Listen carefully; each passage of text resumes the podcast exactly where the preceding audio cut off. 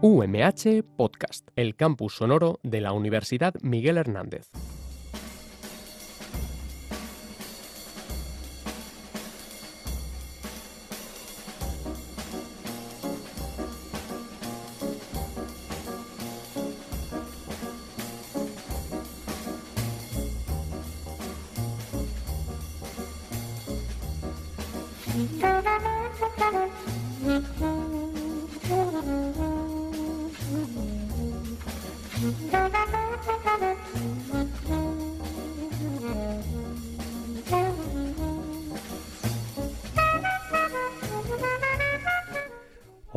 Buenas tardes y bienvenidos a una nueva temporada de Dosier Crimen en Radio UMH, en donde volveremos a realizar nuestra particular singladura por el mundo del crimen, el género, el género negro y la cultura jazz.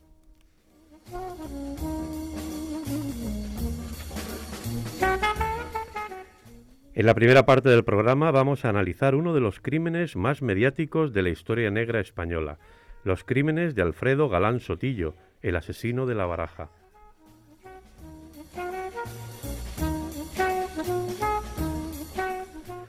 Nos acompaña también Carmen Pomares, psicóloga clínica y especialista en criminología, que como es habitual nos desvelará muchas cosas sobre la mente criminal de los asesinos en serie y algunas claves de los sucesos más interesantes de las últimas semanas.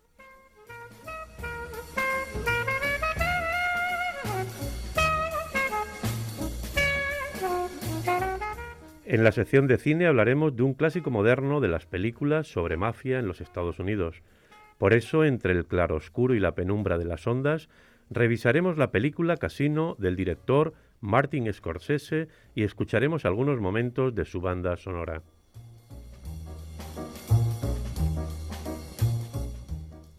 Hoy en la novela negra hablaremos de novela y novelistas españoles, en este caso de la novela Gilei y su autor Julián Ibáñez.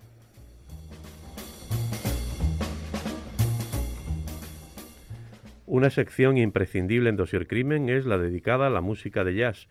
Y hoy la tendremos como sección transversal. De hecho, vamos a, a escuchar a lo largo del programa famosas versiones del pianista Bill Evans.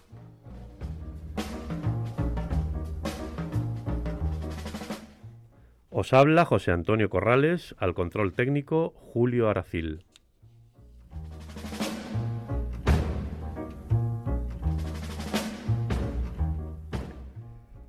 La justicia, aunque anda cojeando, rara vez deja de alcanzar al criminal en su carrera. Horacio.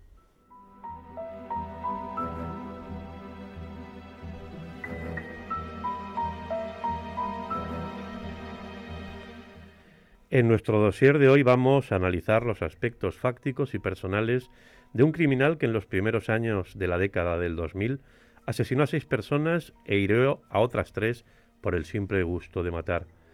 Nos estamos refiriendo a Alfredo Galán, el asesino de la baraja. Bueno, Carmen, vamos a, a revisar. Hola, buenas tardes. Buenas tardes. Vamos a, a, revisar precisamente, pues eso, lo que hemos, lo que hemos comentado, los hechos, los, los hechos y las circunstancias personales, y vamos a entrar incluso en la mente de este criminal. Si te parece bien, vamos a empezar con el, con el tema de, de, los, de los hechos o los antecedentes de este criminal en serie, de Alfredo Galán Sotillo. Bueno, pues este señor es, fue un asesino en serie español, condenado a 142 años de prisión por seis asesinatos y tres intentos de homicidio. Asesinó a sus víctimas con una pistola Tokarev 33 que se trajo a España después de su paso como militar por Bosnia y es conocido por su curiosa manera de marcar sus asesinatos con naipes. De hecho, el, el, el Sí, nombre sí. o el, el apelativo ¿no? de, asesino de la baraja fue precisamente por esa por esa, esa pulsión que tenía ¿no? de dejar naipes junto a las, a las víctimas. Si te parece, Carmen, antes de decepcionar el crimen, vamos a hablar un poco de la biografía de este personaje porque creo que es interesante como antecedentes de que nos pueden dar datos sobre su personalidad. Muy bien. Alfredo Galán Sotillo nació en Puerto Llano, provincia de Ciudad Real, el 5 de abril de 1978. Realizó estudios primarios en el colegio y más tarde cursó BUP en el instituto. donde sus profesores lo recuerdan como un estudiante poco destacable e introvertido. En 1998 entra en el ejército donde alcanza el grado de cabo primero en la Brigada Acorazada Asturias 31 y participa en dos misiones humanitarias en Bosnia. Estando en el, ejército intentó acceder a la Guardia Civil, pero suspendió las pruebas físicas y no lo pudo conseguir. En 2003, tras la catástrofe del Prestige en Galicia, su unidad es enviada a limpiar el chapapote y a partir de ahí, tras robar un coche, tiene ya problemas con, con la justicia y también, como estaba bajo el régimen militar, problemas con sus superiores. Más tarde es enviado al Hospital Militar Gómezulla de Madrid, donde le diagnostican neurosis y ansiedad. Y aunque su medicación era incompatible con el alcohol, él, que era un, bebedor ya reconocido, continuó bebiendo. En, el, en marzo de 2003 se le da la baja definitiva al mantener un altercado con un, con un superior. Y ese mismo mes empieza a trabajar como vigilante de seguridad en el aeropuerto de Barajas. Bueno, a grandes rasgos ya tenemos unos primeros datos de la biografía de, Alfredo Galán. ¿Qué podrías destacar de ellos, Carmen? Bueno, en principio, si quieres, después entraremos con más detalle, ¿no? Para hacer, yo que pienso que puede ser un diagnóstico, pero sí, vamos, de los breves datos que aquí se puede ver, vemos que es, en principio, una persona, digamos, anodina, ¿no? Pasa, como dicen sus, en el colegio todos sabemos tampoco mucho de la historia previa, aunque sí creo que murió su madre o murió o de una manera prematura, no sé si perdió a su madre, me parece. Pero bueno, al fin y al cabo, un estudiante normal que decide, por lo que sea, eh, eh, entrar en, en el ejército, se, apunta al ejército y, le, envían a misiones de, entonces en Bosnia, que tampoco sabemos allí qué experiencias eh, pudo vivir y qué situaciones traumáticas pudo traer, pero a, a tenor de lo que dice el diagnóstico que le hacen en el hospital Gómez Ulla, eh, pudiera ser que algo de ah, una situación de estrés postraumático o algo vivido también pudiera apuntar, pero no sabemos. De todas maneras, se le diagnostica neurosis, eh, lo que llamamos un, eh, un término que ahora no se conoce, no es tan conocido, pero lo que ya llamaríamos trastorno por ansiedad. ¿no? Quiero decir que ahí apunta que es una persona que tiene ciertas dificultades en el manejo del estrés, sometido a una presión y a un estrés importante, puesto que estuvo en una guerra dura, ¿no? Que es... Yo creo que más que en la guerra estuvo en, la posguerra. En la posguerra, bueno, en, misiones de, paz, pero bueno, de todas maneras tuvo que vivir situaciones... Con una, sociedad quebrada. O unas situaciones duras, o por lo menos que, bueno, aún así el régimen militar y en esa época y en esas situaciones convulsas tampoco indican que es un chico joven que se marcha que, Además, también el tema del alcohol. El tema del alcohol. El tema del alcohol. A eso es lo que quería yo referirme. Eso, por supuesto, es un acelerante ¿no? de, estas, Bueno, es, muchas veces el alcohol es una forma de automedicación ¿no? en situaciones de estrés o no sabemos si el alcoholismo ya lo adquirió allí en, estando fuera de España o ya posteriormente. Pero bueno, agudiza los comportamientos. Agudiza, está claro, todo eh, empeora, por supuesto, una, una situación, no, no mejora. También tenemos una cosa que apunto y que después ya veremos, que es que sí que es verdad que empieza a tener conductas eh, desajustadas y que tiene problemas con la ley, el hecho de robar de una manera innecesaria en un vehículo. Y después el, los altercados que ha tenido con, con superiores. Y, pese a todo, o sea, consigue ascender a cabo primero. bueno, no le quitamos que tenga ciertos méritos, es decir, vamos a ver, es una persona que quizá le guste su profesión, que que por eso se ha dedicado a ella, no le vamos a quitar que, que vamos a ver, no necesariamente todos los aspectos de la vida de una persona son desajustados. Seguramente ahí se estaba gestando mucho de lo que después vendría. Bueno, pues si te parece, vamos a entrar ahora en los terribles hechos que sucedieron durante el año 2003. Muy bien. Es importante destacar que la policía desde un, desde un primer momento tuvo claro que el asesino se trataba de un buen tirador y que podía ser persona que hubiera tenido relación con las armas. Hay que tener en cuenta también que todas sus víctimas fueron asesinadas a quemarropa, lo que explica la ausencia de reacción de las mismas, ya que siempre les disparaba en la cabeza, la nuca o la espalda. La primera víctima la ocasionó en febrero de 2003. Fue Juan Francisco Ledesma Ledesma, un muchacho de 18 años que esperaba el autobús en una parada cerca de Barajas. Cuando llega la policía al lugar de los hechos, descubre un naipe, concretamente un as de copas, la misma carta que luego aparecería junto a sus siguientes víctimas. Y como pueden suponer nuestros oyentes, esta es la firma que dio lugar a ese sobrenombre del, del asesino de la baraja. Los forenses que intervinieron en la novena sesión del juicio por la muerte de este muchacho, de Juan Francisco Ledesma, coincidieron en que la persona que disparó contra la, la víctima lo hizo a escasos centímetros, casi a quemarropa. Para más información a nuestros amigos oyentes, en este tipo de asesinatos, mediante disparos a quemarropa, la, pólvora quema el orificio de entrada, dejando también restos metálicos procedentes del fulminante y una mancha en la parte cercana a la herida debido al propio humo que expele el arma. Esa es lo que se denomina el tatuaje del, quemarropa o bocajarro, que suele, suele denominarse así. Bueno, pues este criminal continúa sus fechorías y realiza un segundo asesinato. La víctima fue Juan Carlos Martín Estacio, asesinado de la misma manera. Murió de un disparo en la cabeza realizado por la espalda y con una trayectoria paralela al suelo. Junto a él apareció un dos de copas. Luego vinieron otros asesinatos en la localidad de Alcalá de Henares, también de la misma forma, mediante disparos a bocajarro. Estamos hablando de Miquel Jiménez Sánchez y Juana Dolores Uclés. Junto a ellos aparecieron el 3 y el 4 de copas. Las dos últimas víctimas mortales fueron el matrimonio asesinado formado por George y Diona Magda, ambos sorprendidos en un pasadizo oscuro. Las investigaciones de la policía desvelaron que el primero en ser disparado fue el varón desde un lateral de su espalda. Su esposa sorprendida se giró e intentó protegerse con el brazo izquierdo. Alfredo le disparó tres veces más. Dos de los proyectiles le alcanzaron en la cabeza y murió a los dos días. Al lado de sus cuerpos aparecieron el 3 y el 4 de copas. Finalmente, Eduardo Salas resultó herido de un disparo en la cara el 7 de marzo de 2003, cuando se encontraba junto a una amiga. Se acercó un hombre alto que sacó una pistola y disparó al varón una vez en la cara. El proyectil le entró por el carrillo derecho y le salió por la parte trasera del cuello. La víctima cayó desplomada al suelo, sangrando abundantemente.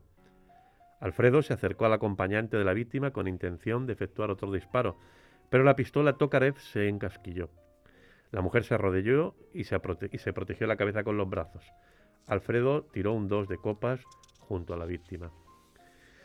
Eh, y ahora viene lo sorprendente. Alfredo Galán Sotillo no es detenido por la policía en una, eh, en una operación policial o tras una investigación. Alfredo Galán Sotillo, el asesino de la baraja, se entregó la tarde del 3 de julio de ese 2003 en la comisaría de Puerto Llano, donde confiesa ser el asesino de la baraja. Antes, Carmen, de entrar en detalles de la confesión, ¿qué nos puedes decir sobre, sobre el, modus operandi o, todo lo que, hemos, lo que hemos comentado, así, la manera de actuar, toda la, teatralización esta de los naipes? Bueno, eso fue casualidad, ¿no? Porque creo que al principio fue casual que apareciera un naipe, además un as de copas. Como tuvo toda, mucha repercusión mediática en la televisión y se nombró, pues se le llegó a llamar Hombre, para mala suerte un poco el asesino de... Sí, sí, él aprovechó esa, ese, ese comentario, esa... Eso le dio un poco como... un poco la, pista de decir, bueno, pues si hay unas de copas... Con el parangón a lo mejor de asesino en Estados habrá Unidos, que, ¿no? habrá que seguir, ¿no? el asesino del zodiaco. Habrá que seguir el los palos, el palo, ¿no? Yo creo que un poco estamos hablando, bueno, después lo comentaremos, ¿no? De una persona así narcisista, ¿no? Que también tenía un, esto, un afán de así como de grandiosidad, ¿no? De, sentirse importante y era un momento importante para él a través de eso. Pudiera ser. Puede ser que tuviera un deseo de, de ser atrapado y, Hombre, obviamente está no pudo aguantar. Yo creo que mm, eh, fue cometiendo como una especie de secuencia mm, trágica, en una secuencia mm, muy dura, ¿no? El, hasta que se cansó. Yo no creo que tuviera, por supuesto lo veremos con el tipo de la personalidad esta, de este hombre, ¿no?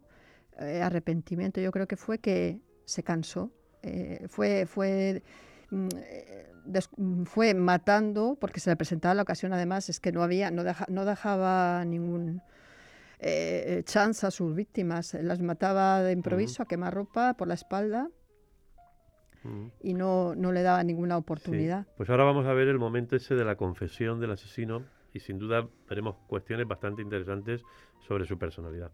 Cuando se entrega ese 3 de julio de 2003 en la comisaría de policía de Portellano, al parecer lo primero que le dice a los agentes es soy el asesino de la baraja, estoy harto de la ineficacia policial. Los policías de servicio pensaron que se trataba de un desequilibrado en tratamiento psiquiátrico que había bebido alcohol. Para convencerles, Galán dio algunos detalles que no habían aparecido en los medios de comunicación y que los propios policías de Puerto Llano tuvieron que consultar con los investigadores. Según parece, el presunto asesino ofreció diversas explicaciones más o menos contradictorias, que quería probar que matar era fácil, que dejó de matar porque con el calor le molestaban los guantes, pero que pensaba reiniciar la actividad después del verano, que se entregó porque tenía remordimientos o que se entregó porque tras la publicación del perfil del asesino creía que le iban a detener de un momento a otro. El acusado dijo en aquella ocasión que había usado una pistola Tokarev que compró en un bar de Mostar, Bosnia, por 400 euros. Según su versión, las balas se las trajo en su propio petate cuando regresó a España. Al parecer también explicó que quería que creyeran que había dos asesinos, y por eso no dejó siempre cartas y mató tanto a españoles como a inmigrantes. En otra ocasión dijo que él no había puesto la primera carta y que tras observar la importancia que daban en los medios de comunicación este detalle, decidió firmar sus crímenes con un naipe. Según parece, en alguno de los casos, comenzaba por saludarles, mandándoles arrodillarse y ejecutándolos, más o menos así. Buenos días, arrodíllese y entonces les disparaba en la cabeza. En el juicio supuestamente este decía dar mucha importancia a los buenos modales y a la educación. Este detalle no coincide con la declaración de los supervivientes. Hay una cuestión precisamente destacable en la sentencia y es la valoración de los psiquiatras que examinaron al condenado y en cuyo informe indicaba que Alfredo Galán es un depredador humano que sale a la caza del hombre para humillarlo y matarlo. Asimismo, decían en la sentencia que, sea o no el alcohol o la temprana muerte de su madre la causa de sus desequilibrios, lo cierto es que los tres psiquiatras judiciales que examinaron a Alfredo Galán sostienen que no es un enfermo mental y que, aunque padece un trastorno de la personalidad, distingue perfectamente el bien y el mal. Por consiguiente, efectos jurídicos, Alfredo Galán fue imputable. El fiscal del caso, que demandó una condena de 153 años de cárcel por seis asesinatos y otros tres en grado de tentativa, sostuvo que en las criminales acciones de Galán no concurría ninguna eximente. Los psiquiatras dictaminaron que el asesino de la baraja mataba por placer y que aun teniendo rasgos paranoides y un trastorno adaptativo de la personalidad, ello no le convertía en inimputable, puesto que mataba por matar y sentía placer por ello. Se trataba, en opinión de los psiquiatras, de una persona narcisista, sádica y megalómana que necesitaba ser admirada por los demás. Mataba por mera gratificación personal, por tener la experiencia de lo que se siente al quitar la vida a otro ser humano, resaltaron los peritos. Bueno, Carmen, ¿qué más nos puedes aportar sobre el comportamiento bueno, o pues, lo que dicen los psiquiatras o que son los que sí, le bueno, sí que es verdad. Sí, en eso es cierto, sí que es totalmente imputable, puesto que, que es un trastorno de la personalidad. Yo no sé si es, como dice ahí, trastorno adaptativo, no conozco mucho, pero sí que yo diría trastorno antisocial de la personalidad porque se ve, como puede, se puede ver, que desde el principio ya, ya venía de antes, ¿no? Una falta de respeto a las e, e, normas. Este tipo de trastornos mantiene la, la capacidad de... Sí, todos los trastornos de personalidad lo son. O sea, eh, intelectiva sí, y, es, digamos y, que es una especie, ¿no? sí, es una especie de defecto ¿no? en el que la persona pues se ve como mmm, impelida a actuar así porque de una manera como defectuosa, ¿no? Pero, pero por supuesto sabe y conoce. Entiende Puede, lo que es puede el me- bien y el le mal. cuesta cambiar, pero, pero sabe y conoce que lo que está actuando es mal, ¿no? Pero se puede ver ese, ese desprecio por las normas, como hemos visto robos, eh, altercados con los con sus los superiores. En un trastorno antisocial también se ve la falta total de remordimiento. Él, en realidad, eh, si te das cuenta, es por un fastidio. O sea, deja de matar pues porque le molestaban los guantes, porque era costoso, porque ya dejaba de gustar, porque ya no tenía interés, porque la policía dejaba de. no estaba. eh, no, podían no llegar a atribuirle a él. Los, los, los crímenes. Entonces eso le fastidiaba. Dices, ¿cómo, ya. cómo no voy a La ser des- ineficacia de la policía era un Sí, dice, fastidio no, me identifican, ¿cómo puede ser? No voy a salir en la televisión, ¿no? Algo así, ¿no? Podemos llegar a pensar que una persona. No lo hace, por supuesto, por remordimiento. Y- Simplemente es por, por cuestiones eh, a- a- tan, tan banales como eso, que le molestaban los guantes. Y ese dato curioso mm, eh, que comenta que, que, trataba con toda educación a las víctimas. Bueno, eso yo... ¿Eso puede ser del, narcisismo o puede ser...? Es que yo ya no lo sé. Yo creo que se sentía importante cuando veía a las personas humilladas, simplemente porque en un acto incluso espontáneo de, de protección se, se arrodillaban al suelo. Ni siquiera creo que se lo dijera. Yo me imagino que las personas de manera intuitiva, de una manera pues por, por una especie de, de, mecanismo defensivo se, se, arrodillaban al suelo esperando el tiro de gracia. ¿no? O sea que Pero no, no creo que quiere ponerse como que era una persona educada, incluso para matar, no. Estamos con un individuo que es sí, totalmente. De, una, perversidad. Tremenda. Sí, sí, además no, no, no, indagamos mucho en las causas. Em, yo apuntaría que esa primera exposición temprana a una situación digamos, tan desajustada. O sea, consiguió una, una pistola en un bar. Un arma, yo no conozco muy bien ese arma, pero vamos, no debe ser... Es, es una pistola de, rusa, eh, de, los países de la esfera del este. Pero eso nos dice un poco de qué sociedad estamos hablando, ¿no? Sí, efectivamente. Entonces, es, un arma, no es muy normal encontrarlas en nuestros en, en, estas zonas, ¿no? Aquí nos encontramos Por eso quiero decir que, que, muy joven se enfrentó a... Es verdad que sí que todo el mundo idealizamos las misiones de paz y tal, o de humanitarias, pero también hay ambientes... Bueno, en esos ambientes de, desajustados. De posguerra, de posguerra hay miles y miles de almas ro, eh, rodando. Y personas no demasiado recomendables, ¿no? en un bar encontrar... Comprar en un bar un, arma, pues Esas características, me imagino que serían los ambientes un poco perdularios que, frecuentaba y que también marcaron un poco eh, pues la, crudeza de, los asesinatos. Aquí habla que eh, es totalmente imputable. ¿Qué, ¿Qué, tipo de enfermedad podría tener mental? O sea, ¿qué, ¿qué, enfermedad mental eh, podría tener una persona para considerarla inimputable? que tener alguna psicosis. Sí, tendría que ser trastornos mentales, lo que llamamos dentro de la esfera los trastornos mentales graves. Mm, en descargo de todas las personas que tienen trastornos mentales graves, diré que casi nadie, o sea, el porcentaje mayor de los delitos graves y asesinatos los cometen personas sin trastorno mental. Claro, por eso son imputables. Claro. Es decir, que, la mayoría de, las personas. Y, de querer, ¿no? Sí. Que cometen los delitos no tienen un trastorno mental. Bueno, pues eh, Vamos a ir a la parte de la sentencia porque durante el juicio que se celebró en la sección séptima de la Audiencia Provincial de Madrid en el año 2005, dos años después de, los crímenes, las pruebas aportadas para su inculpación fueron los siguientes, y voy a leerlo del texto de la propia sentencia. Fueron los siguientes. Primero, dice, su confesión en comisaría y la posterior ratificación. Galán reveló supuestamente detalles que no habían salido a la luz pública para convencer a la policía de que era el asesino. Describió las posturas en las que quedaron los cadáveres. Contó que encima de la mesa de la portería había una cartera y que había un punto azul pintado en el reverso de las cartas.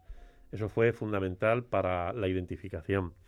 Otra de las cuestiones que mencionó la, la, sentencia es que, según la policía, el casquillo encontrado dentro de un jarrón en el domicilio de su hermana se correspondía con una bala disparada en casa del portero. O sea, recogió el casquillo y en un jarrón de, la casa de la hermana lo, depositó. Otra de las, de, las pruebas de imputación fue que la policía encontró la sudadera, el chándal y los guantes que supuestamente utilizaba para cometer los crímenes. Asimismo, desde que se entregó, no se, no, se dieron a conocer más asesinatos con Tokarev y Naipe, aunque los crímenes ya habían cesado cuatro meses antes de su confesión. Otra de las cuestiones incriminatorias es que el acusado estuvo dos veces en Bosnia y según la policía la pistola con la que se cometieron todos los crímenes era yugoslava. Las víctimas que sobrevivieron además le identificaron como el asesino durante el juicio. Santiago Eduardo y la dueña del bar recuerdan ahora perfectamente su inconfundible nariz aguileña, pero antes de que se entregara no lo tenían tan claro. Por su parte, Anahit, la testigo ecuatoriana, dice que le reconoció por su mirada, que había descrito con anterioridad como la mirada de un tiburón y por sus rasgos así generales de apariencia. Bueno, Carmen, pues esta es la macabra historia de este criminal, Alfredo Galán, el cual fue condenado por la Audiencia Provincial de Madrid a 142 años y tres meses de prisión como autor de un delito de allanamiento de morada, de seis asesinatos consumados y de tres en grado de tentativa ocurridos durante los meses de enero y marzo de 2003, cumpliendo condena en la cárcel madrileña de Soto del Real, de donde no podrá salir hasta 2023. O sea que ya le queda, le queda, un trienio. O sea que pronto estará otra vez, otra vez en la calle. Veremos a ver si la función de las penas. ¿Con qué edad? Eh, no sabemos la edad. De rehabilitación social ya, ya, andará, ya andará por la cincuentena. El chico este. Hombre, la, todavía eh, es una situación de, peligro porque sí que es verdad que, que lo que es los riesgos ¿no? de, cometer delitos bajan. Los, equipos de tratamiento y observación... Bajan con la edad, pero bueno.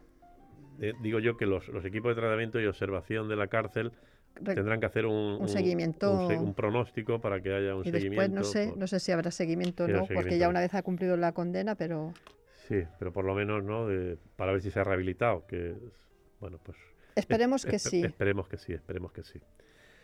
Bueno pues nada amigos hasta aquí el crimen de la baraja el asesino de la baraja y ahora continuaremos con más secciones.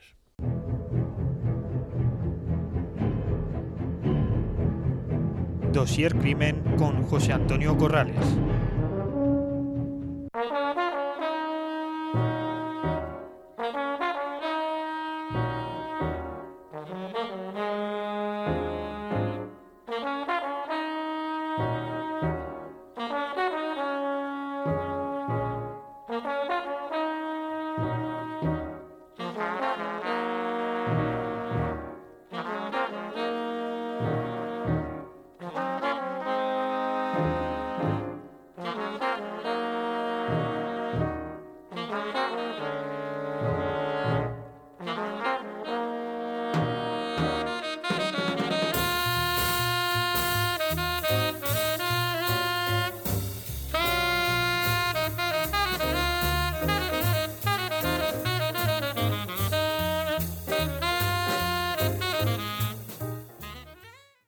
Y en nuestra sección de cine negro, hoy hacemos un repaso por un film norteamericano sobre el juego y la mafia.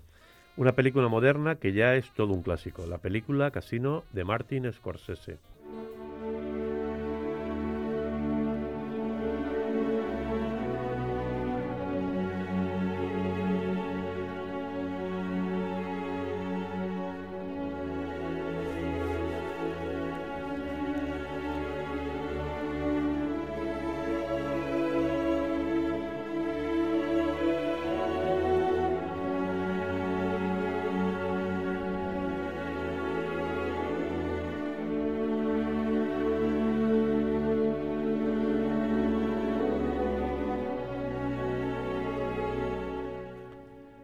Casino es una película estadounidense de drama criminal que se estrenó en 1995 dirigida por Martin Scorsese. Está basada en la historia real contada en el libro homónimo escrito por Nicolas Pileggi. La película fue la octava colaboración entre el director Martin Scorsese y Robert De Niro.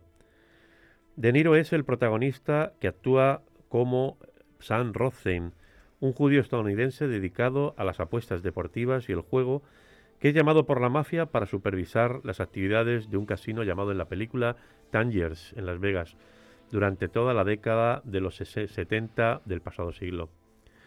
Joe Pesci encarna a Nicky Santoro, un miembro criminal de la mafia enviado a Las Vegas para asegurar que el dinero que se sacaba ilegalmente de las ganancias del Tangiers llegara a mano de los jefes de la mafia. Sharon Stone actúa como Ginger, la esposa de Rothstein, un papel por el, que mereció un premio Globo de Oro y una nominación a los premios de la Academia como Mejor Actriz. Casino es un prodigioso collage histórico y social que se erige en verdadera narrativa de vanguardia y que confirma un gran momento de inspiración en un Scorsese en su plenitud absoluta. Sin ningún miedo a romper el continuo narrativo y la ortodoxia más dramática, nos encontramos con una creación impresionista de unas vidas tormentosas como es la propia filmografía de Scorsese. En la línea de este director se trata de una película con un derroche de situaciones violentas, una interpretación magistral de sus actores principales y una banda sonora potentísima.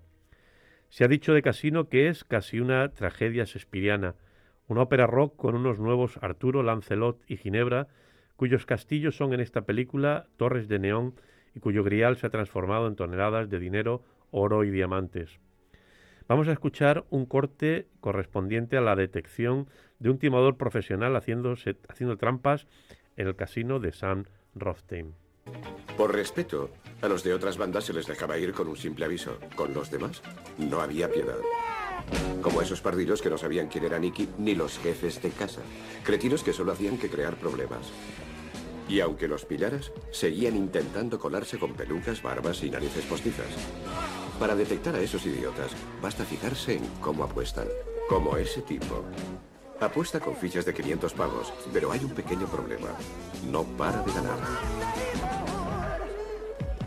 Si no fuera tan avaricioso, no hubiéramos podido pillarle. Pero la avaricia les pierde a todos. La película cuenta con una banda sonora magnífica formada por un ramillete de temas como el que hemos escuchado al principio de esta sección y que dan un acompañamiento inmejorable a la acción del film. Os dejamos ahora con el tema clásico I Am Sorry, que está como no dentro de esta estupenda banda sonora. Y como siempre hacemos, os recomendamos ver la película si no lo habéis hecho.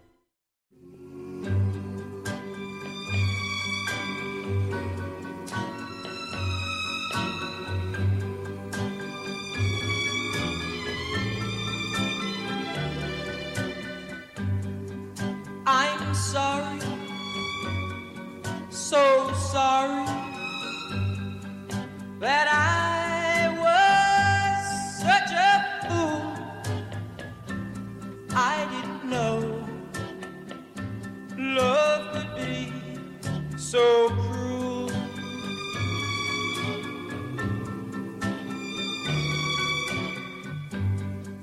You tell me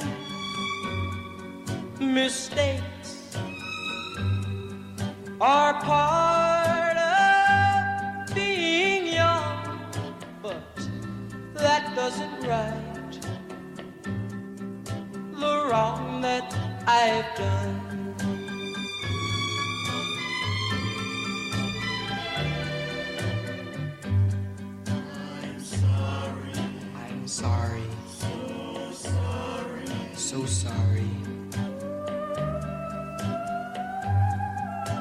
Please accept my apology. But love is blind, and I was too blind to see.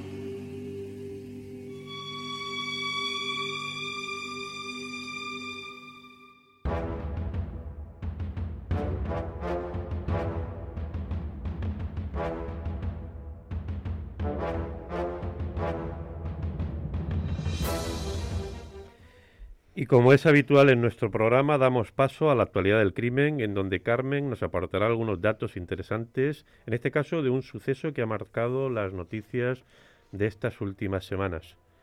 Comenzamos.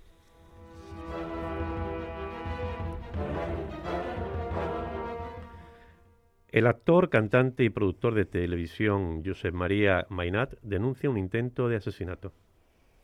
Según la denuncia de, José, Josep María Mainat, el famoso componente del grupo La Trinca, su esposa Ángela Dobobrowski le había intentado asesinar administrándole una sobredosis de insulina. Parece ser que el móvil podía ser el descubrimiento por parte de Ángela de las pretensiones de divorcio por parte de Mainat y un patrimonio que superase los 140 millones de euros. Parece ser que existen unas imágenes de dicho intento de asesinato que ya están en poder de los Mossos de Escuadra y la investigación en curso. Bueno, Carmen, muy bien. Pues este es el, el caso que está ahora mismo, ¿no? Sí, es Está- un caso. Tiene un seguimiento muy mediático porque por, por el personaje que es Sí, uno de los es del trío que La Trinca. Sí, José Y- María Mainat es que, em, claro, lo conocemos todos de bueno, una persona que ha trabajado muchísimo y que, por supuesto, ha, ha ha- ha hecho un patrimonio gracias a su trabajo y a su esfuerzo importante. Bueno, claro, todos lo conocemos casado con, Sí, sí, con Rosa María Sardá. con ¿no? Rosa María Sardá, claro, y después y, mm, yo desconocía ¿eh? lo de el matrimonio con esta... Sí, es- bueno, esta el- dejaron hace tiempo ya que dejaron dejó de actuar el trío. Se dedicaban más a cuestiones ahora de, de producción. De producción, ¿no? Pero claro, está claro que sí, que siempre ha seguido trabajando y trabajando mucho, además genial, porque es un... Además, una persona un muy patrimonio de- prolífica de, y con- 140 millones de euros. Exacto, sí está claro. Entonces, yo tampoco conocía hasta hace poco lo, del, lo de que se había casado con esta señora rusa, ¿no? Bueno, tiene, tiene muchas implicaciones, ¿no? El caso es que, Sí. claro, es- ahora mismo se está investigando. Se está Parece que hay- investigando, pero lo de las imágenes... Bueno, es que como salen imágenes. tantas imágenes, incluso en la prensa del corazón, estoy, es, es un personaje que se ha hecho mediático de prensa del corazón en el que están continuamente aportando y a pie de calle eh, periodistas que están en, en la casa de, de Mainat, entrando y saliendo gente de una manera que yo no sé si eso sirve para, para el esclarecimiento del crimen, pero continuamente está entrando personas, saliendo personas, eh, eh, reporteros del corazón, eh, haciendo entrevistas y, y demás, incluso casi de una manera un poco bufa, ¿no? Vamos, eh, no es muy- incluso es posible que la- el tema esté dando un vuelco, ¿no? Me parece que hay algo por ahí, algunas cuestiones cuestiones de, de violencia de género. o Sí, algo así, podría ser. Es que eh, mm, tal como lo está, se, está, se da- está dando el tratamiento, hasta yo creo que las investigaciones deben seguir su curso. Al parecer sí que tiene cierta eh, peso el tema de las grabaciones sobre Sí, parece eh, ser que la, la vivienda de de- del intento de asesinato a través de una sobredosis claro, de estaba llena de, de- En todas las dependencias de la casa habían cámaras, grabación, eh, de, eh, ¿qué grabaciones? sistemas de alarma, y entonces parece ser que hay una, una Sí. grabación en la que... Pero tampoco se ve, se ve, a la- por lo que ha trascendido, se ve que sí que está haciendo, inyecta- no, no inyectando, sino extrayendo la- prepara- la, insulina. preparando la insulina detrás de la puerta del Exacto. frigorífico, como tapando De también. todas maneras, sí que es verdad que a- al, al cantante, al productor, le, le llevaron al hospital por con una hipoglucemia, ¿no? Claro. Inducida probablemente porque Sí, sí, efectivamente, efectivamente. La, hay un, la un insulina- informe de la- urgencia, un parte de urgencias, Claro. un informe, el hijo también, el hijo Pau, creo que es. Pau, Ujú. o Paul, que, Paul, que- que ujú. habla de, de- de esto. Lo que pasa es que también hay mucho dinero por medio, entonces hay ante un posible divorcio, el, el- que esta mujer no quedase beneficiada a lo mejor de Ujú. esa cantidad de Yo lo que dinero me- que, esperaba. Lo que me parece es que está habiendo mucho humo alrededor de, de Eso. todo esto, ¿verdad? Me, me da la sensación. Bueno, no, no- no es, no, es, no son las mejores, o sea, es tan mediático el personaje y hay tanta intervención espuria de, de prensa del corazón que yo creo que no, no sirve para aclarar esto, pero Ujú. mm, desde luego indicios hay de, Sí, sí, este hombre ingresó, eh, Ingresó con, en el- con una con una sobredosis de, de insulina, con una hipoglucemia en el hospital. una coma Y inducida. él además, el testimonio de él, o sea que, Sí. que, que, que- que le pusieron esa inyección para, para llevar la mejor vida, ¿no?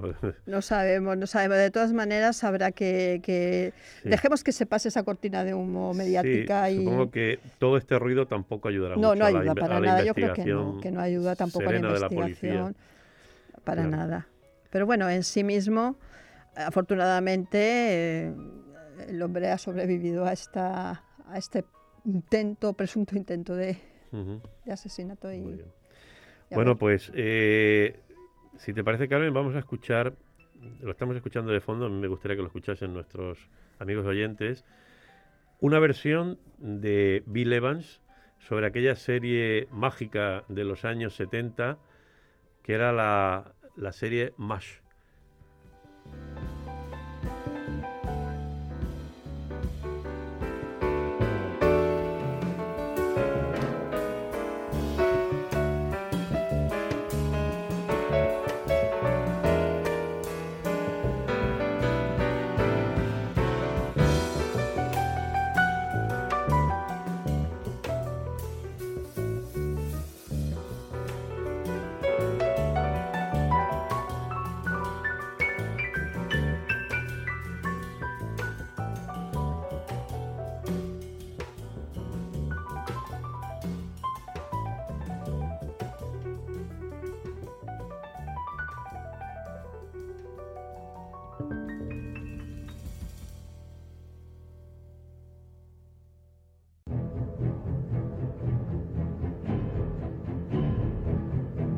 Dossier Crimen con José Antonio Corrales.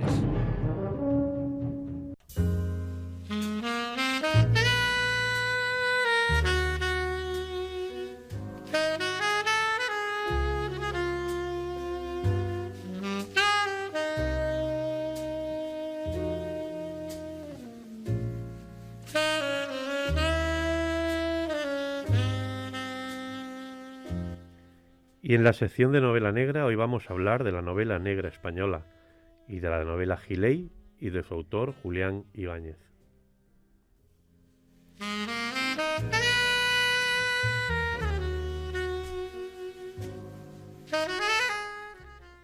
El santanderino Julián Ibáñez, junto a Andreu Martín y Juan Madrid, es considerado uno de los padres de la novela negra española. Es también considerado autor de culto para muchos aficionados al género negro. Sus personajes suelen ser duros y patéticos, personas que no se preocupan más que del presente. Y precisamente en la novela de la que vamos a hablar hoy encontramos varios de ellos. Gilei es una novela negra desasosegante y muy intensa, una historia contada en primera persona por el protagonista, un inspector de policía en un pueblo de Ciudad Real que ha de combatir el juego ilegal y la trata de blancas en varios tugurios, pero teniendo en cuenta que él mismo regenta uno de los garitos de timbas más importantes de la comarca. A partir de ahí aparecerán agentes de la Guardia Civil implicados en redes de prostitución, macarras, gitanos, dueños de burdeles y prosenetas responsables de negocios de, extorsión y explotación sexual. En el blog de novela negra y policía la consideran como una historia negra, negrísima, de las que te llegan al corazón y te, des, y te descolocan. En ella podemos encontrar escenas muy duras y violencias raudales, pero es imposible sentir compasión por algún personaje, pues los buenos no son tan buenos ni los malos tan malos. Julián Ibáñez radiografía la percepción, las luces y sombras del ser humano y deja un regusto amargo con un final sorprendente y con varias interpretaciones. Es una novela poderosa y potente. Y creo, Carmen, que querías comentar algo. Pues sí, quiero comentar algo aparte de esta novela que nos has, nos has eh, explicado y demás. Yo quería decir que también tenemos una novela eh, reciente de nuestro conductor y nuestro director del programa, Dosier Nero, que es una novela que ha, recientemente ha ganado el premio eh, de novela negra Sangre Fría, que se llama Robar, Matar y Destruir, Ajá. y que fue mm, recientemente presentada el día el 2 de Ujú. octubre, ¿no? El 1, el 1. Perdón, el 1 de octubre, es verdad, el 1 de octubre en, en el centro de congresos, pues con todas las medidas de seguridad, según... La verdad que ha sido uno de los eh, eventos así culturales que ha dado un poco, ha sido el pistoletazo de salida después de mucho tiempo y eso lo hemos agradecido todos. Pues aquí está, tenemos a un ganador de una novela, Bueno. que es una fantástica novela porque tiene como telón de fondo, bueno, como argumento, un, bueno, nos puedes decir tú. ¿no? Un- Bueno, sí, lo primero que tengo que decirte es que ha sido una novela de, con un recorrido muy largo, Ujú. porque el premio lo, lo concedieron en, Sí, en claro. febrero, pero luego vino toda la el tsunami este de la pandemia, de la de pandemia y tal. COVID. Entonces ha ido como a cámara lenta, porque tuvimos primero, bueno, no pudimos presentarla, sino, y claro, la editorial tuvo que, lanz- que lanzarla. Ujú. Una vez lanzada, sí que pude hacer una presentación en, Ah, bueno, sí, es verdad, en la Semana Negra la de Gijón. en la Semana Negra de Gijón. Ujú. Una experiencia muy, muy especial, porque, es, bueno, no en vano es la, la Semana Negra más... La más cuna de la Semana sí, Negra aquí en La España, ¿no? decana de, de España y yo creo que es De España, la sí. más la más importante se, se reúnen autores muy muy interesantes y a pesar también de que de que habían eh, las condiciones no eran tampoco las más idóneas Bueno, este año ha sido un poco claro, especial. pues sí que sí que pudimos compartir sobre todo la experiencia con otros Bueno, con pues a lo que vamos, el tema de la el novela. tema bueno pues la, no- la novela está basada en un crimen en un, en, en un crimen real es- son hechos reales pero es eh, una basada una, una novela muy documentada precisamente para construir unos unos personajes eh, que verdaderamente eh, se acerquen al género ne- negro literario la novela es novela no es ninguna crónica novelada ni reportaje periodístico sino que tiene sus personajes de carne y hueso. Los personajes tienen su volumen, tienen sus, sus problemas, eh, son personas basadas en personas reales, pero también con ese toque que tiene que dar el autor de una, de una novela, ¿no? A- Para hacerlos también como propios. Entonces, bueno, cuando dicen, ¿es totalmente fiel a los hechos? Pues hombre, eh, está basado en los hechos, pero también hay algunas licencias, eh, porque a veces, pues eso, la realidad tienes que darle también al- alguna, alguna pátina de, de, no de fantasía, pero sí Bueno, de, cre- de creatividad. ¿no? Sí, yo creo que la, la creatividad más es, es el tratamiento, en cómo se ha construido la novela, con esos flashbacks, esos eh, ir hacia adelante, hacia atrás. La novela tiene tres partes, sí. básicamente, que además la, la identifico con el, con el nombre de la, Con el título de la el título de la, de la novela, que es Robar, Matar y Destruir. Y, y bueno, pues mm, eh, me he permitido jugar en- con, con los tiempos, ¿no? Sí. O sea, em- empezar casi por el final, ¿no? Y, y eso es una de las de las de las, Sí, eso de las, de cosas que le gustó Que tuvo precisamente consideración al- el, el el jurado, jurado, ¿no? que a El- pesar de esos saltos, esos flashbacks, la, la novela cogía tiene una fuerza. unidad. Claro. Está muy bien construida, nadie se pierde, no, no, es imposible Claro. perderse en el, en Claro. el recorrido de Pero a veces lo- los recorridos lógicos de una historia son no son tan atractivos Claro. precisamente como ese ese lo- lo El más- ir buscando Claro. un escenario que vuelve a su origen, es. vuelve al lugar del crimen, vuelve... Dicen que lo más importante que debe de conseguir un, un escritor es que cuando un lector llega al final de un capítulo tenga el deseo de pasar a la, a la página siguiente. Ah, sí, sí, claro. Entonces, claro, eh, eso puede ocurrir durante ciertas partes de la novela. Para mantener esa tensión, pues si se juega con los tiempos, precisamente sirve un poco como de relax y de... eh, pal- Pues hemos puesto una, una nueva Bueno, dimensión, tú- ¿no? tú en la novela. ¿La, has como... la has leído o no? Hombre, claro que la he Ah, leído. bueno, y- Como recurso estilístico añadido nuevo es esos saltos en el tiempo que, que forman una, una especie, un eje más, ¿no? Dentro de, de la construcción de una novela, ¿no? ¿Y qué te pareció la novela Pues bueno, a mí que me va a parecer, yo he, he vivido el proceso de, de creación? en, en todo, en toda su extensión, pero la verdad que sí que es verdad que me reservé para leerla. Eso es como digo yo, a mucha gente me pregunta, y digo, yo es que he visto cómo se estaba construyendo como si fuera un, un- un traje, ¿no? Que ves una manga, ves un... Y luego ya ves todo. Pero eh, yo me reservé este verano para leerla con tranquilidad y la verdad que eh, yo a los lectores le diría que hay pues algunas partes magistrales pues que tienen que ver acercar a un personaje que en sí mismo es perverso y que a todo el mundo lo tenemos que, que- que despreciar y odiar por un crimen. Es un triple parricidio es un que, que tuvo lugar aquí en Elche. Lo que pasa que la- no nombra para nada la ciudad, con lo cual la, la novela no tiene ni localización. no tiene localización ni nada, pero ni bueno, nombres que se le los que lo sabemos pues sí que, que lo, lo podemos reconocer Ujú. y creo que, que en algún momento se apiada, no se apiada, pero tiene uno cierta... acerca la parte humana de, de un criminal, ¿no? Y hay algunos aspectos magistrales que tienen que ver pues con pues momentos, ¿no? O Ujú. una afición que él tiene en particular con, Lo puedo decir, con Como los... la, pintura, por con ejemplo. la, o con los pájaros. con los pájaros. ¿no? Con. Bueno, pues Sí. que los lectores la lean, que es una novela muy recomendable, es novela negra, pero sin embargo eh, tiene aspectos muy literarios mm, muy buenos, me- yo diría que en algún caso magistral, que voy a decir yo, pero bien. es así, tiene su premio, ganadora del premio eh, a Sangre Fría, un prestigioso premio de novela negra, y está, pues eso, para quien la quiera a, a leer. disposición y- en las librerías. en la librería. Hombre, tenemos la suerte, tenemos un escritor premiado también, así. Bueno, pues Carmen, si te parece, vamos a escuchar ahora otra versión de Bill Evans que se titula Someday My Prince Will Come. Y te va a sonar bastante a algo así como Blancanieves.